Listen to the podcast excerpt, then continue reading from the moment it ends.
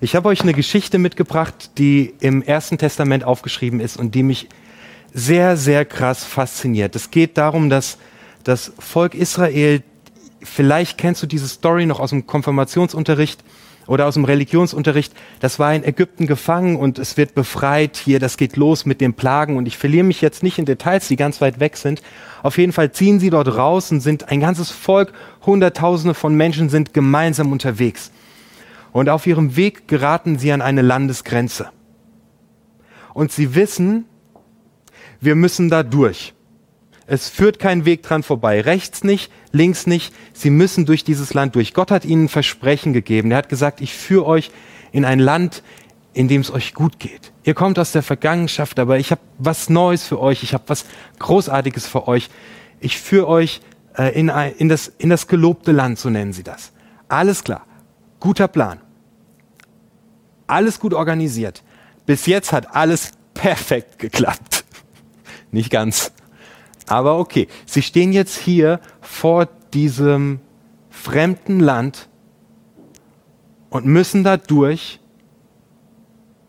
Aber es gibt eine Grenze. Und also schicken sie Boten los zu dem König dieses Landes und sagen, hey, wir müssen durch dein Land durchziehen. Bitte lass uns durchziehen. Wir bleiben auf den großen Wegen. Wir weichen nirgendwo ab wir kaufen bei euch Essen und Trinken, ihr werdet wirtschaftlich einen Gewinn haben, bitte lass uns durch dein Land durchziehen. Die Boten richten das dem König aus und der König sagt, no way, ihr kommt hier nicht durch. Und so stehen sie wieder an dieser Grenze und kommen einfach nicht voran. Die Tür ist zu. Und sie schicken nochmal Boten los zu diesem König und sagen nochmal dasselbe. Wirklich, wir bleiben auf den großen Straßen, wir kaufen bei euch ein, das wird ein Gewinn für euch, wir, wir weichen nirgendwo ab, wir ziehen einfach nur durch. Bitte lasst uns durchziehen. Der König sagt, wenn ihr versucht, durch mein Land durchzureisen, dann werde ich euch mit meiner gesamten Streitmacht vernichten. Und so stehen sie da und es geht kein Schritt weiter. Und bestimmt fragen sich, ja Mann, Gott hat gesagt, er hätte einen guten Plan. Aber es geht hier einfach nicht weiter.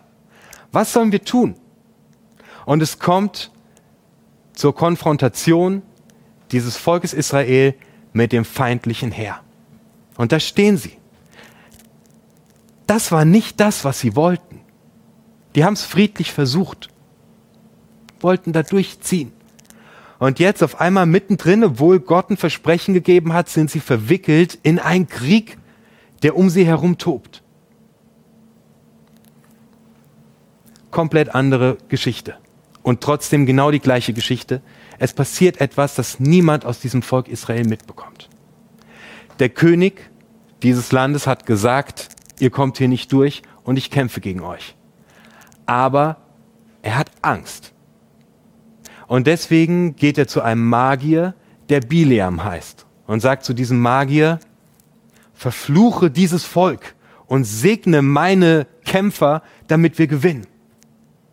Die Israeliten bekommen nichts davon mit, was der König da im Hintergrund treibt, und sie bekommen auch nicht mit, was Gott im Hintergrund tut. Gott besucht nämlich diesen Magier Bileam in der Nacht und sagt zu ihm, du wirst mein Volk, meine Leute segnen. Du wirst auf gar keinen Fall meine Leute verfluchen, sondern du wirst sie segnen.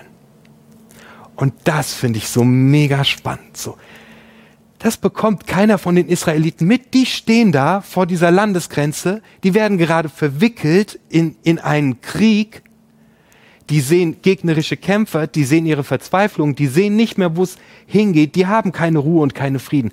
Aber im Hintergrund, ohne dass sie es mitbekommen, ist Gott schon dabei, die Strippen zu ziehen und diese ganze Sache zum Guten zu wenden.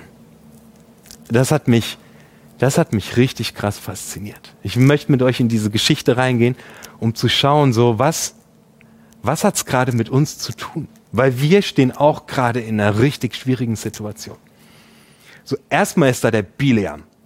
Bileam wird ein Prophet genannt manchmal, meistens wird er eher abfällig Magier genannt. Also die, die, der Bileam ist der einzige Prophet, der es geschafft hat, außerhalb der Bibel erwähnt zu werden. Der kommt im Koran vor, der kommt in Geschichtsbüchern vor. Überhaupt hat er es geschafft, in die Bibel reinzukommen. Also ich meine, man kann über ihn denken, was man will. Das würde ich auch richtig gerne schaffen. Also ohne Witz, mir würde, mir würde so eine Randbemerkung, würde mir irgendwo reichen so. So wenn er ganz klein steht so, äh, Jan, so keine Ahnung, der Brief von Paulus, whatever. Biliam hat es geschafft, äh, in der Bibel erwähnt zu werden. Das, da, äh, da ist er viel weiter als wir. Aber er ist eine zwielichte Gestalt. Die Rabbiner sagen, der wird nicht das Himmelreich erben. Er ist jemand, der prophezeit für Geld. So, er hat eigentlich nichts mit Gott zu tun. Gar nichts. Aber Gott braucht diesen Biliam und Biliam macht eine Sache, die richtig wichtig ist.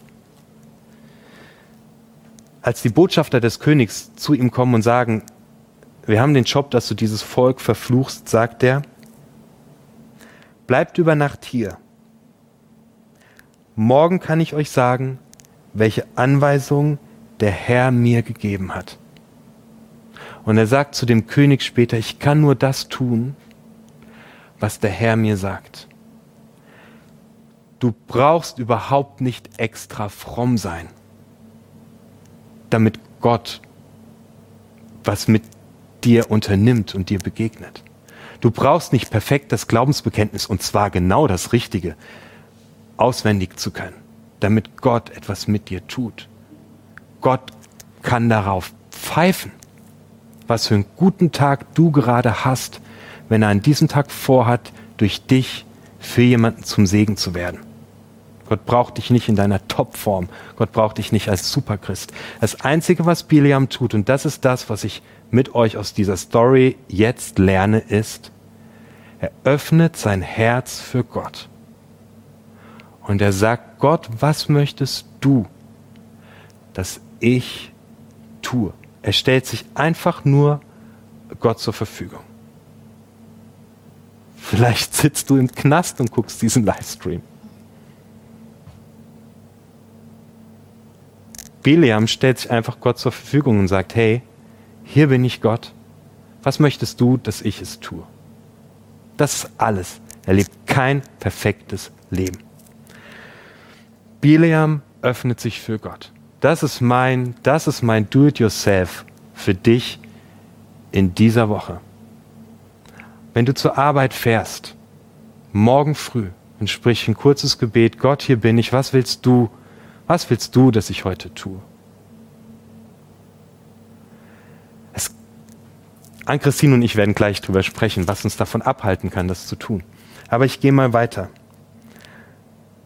Gott zieht im Hintergrund seine Strippen. Das, das beeindruckt mich am tiefsten an dieser ganzen Geschichte, dass wir, dass du vielleicht gerade nicht mitbekommst, dass Gott gerade dabei ist, im Hintergrund die Strippen zu ziehen und dass in deinem Leben die Fäden in der Hand hat und am Ende etwas Gutes entstehen lässt. Und weißt du, diese Geschichte ist nicht umsonst aufgeschrieben. Diese Geschichte ist aufgeschrieben, weil es eine unglaubliche Geschichte ist.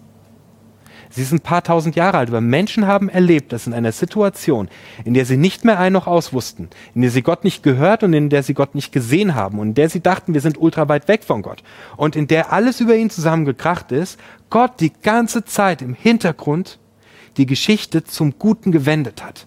Weil das so unglaublich ist, haben die das aufgeschrieben und haben die das da reingeschrieben, dass du und ich heute hier stehen und sagen, ja Mann, ich kann darauf vertrauen, dass Gott mein Leben in seiner Hand hält. Gott benutzt den Bileam, der nichts mit ihm zu tun hat, um etwas richtig Großes entstehen zu lassen. Und Gott hat Corona nicht erfunden. Gott hat die Kriege in dieser Welt nicht erfunden. Er hat nichts damit zu tun. Er hat sie nicht gemacht. Gott hat dieses Virus nicht in diese Welt gesetzt, um uns mal was beizubringen. Nein, es ist keine Strafe. Es gibt es. Aber Gott kann Corona nutzen,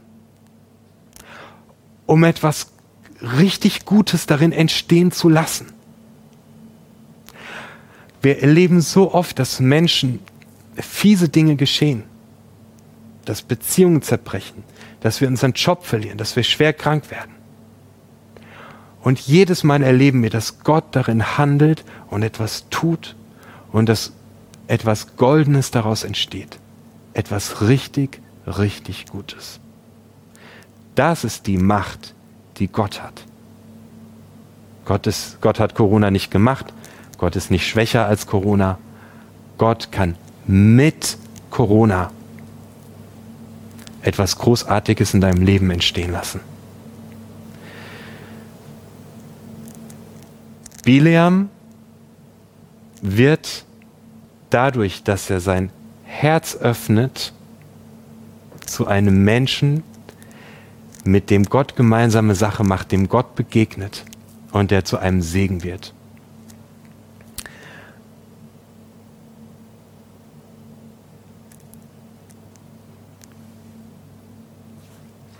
Fang deinen Tag, deine Woche, deine Herausforderung, vor der du stehst, mit einem einfachen Gebet an, das den ganzen Tag einen Unterschied macht.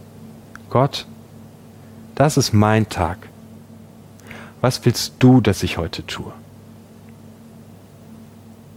Zweitens möchte ich dir zusprechen, wo auch immer du gerade stehst, was auch immer gerade passiert. Gott ist da und er hält dich und du bekommst es gerade nicht mit. Aber er ist schon dabei, daran zu arbeiten, dass für dich etwas Gutes daraus wird.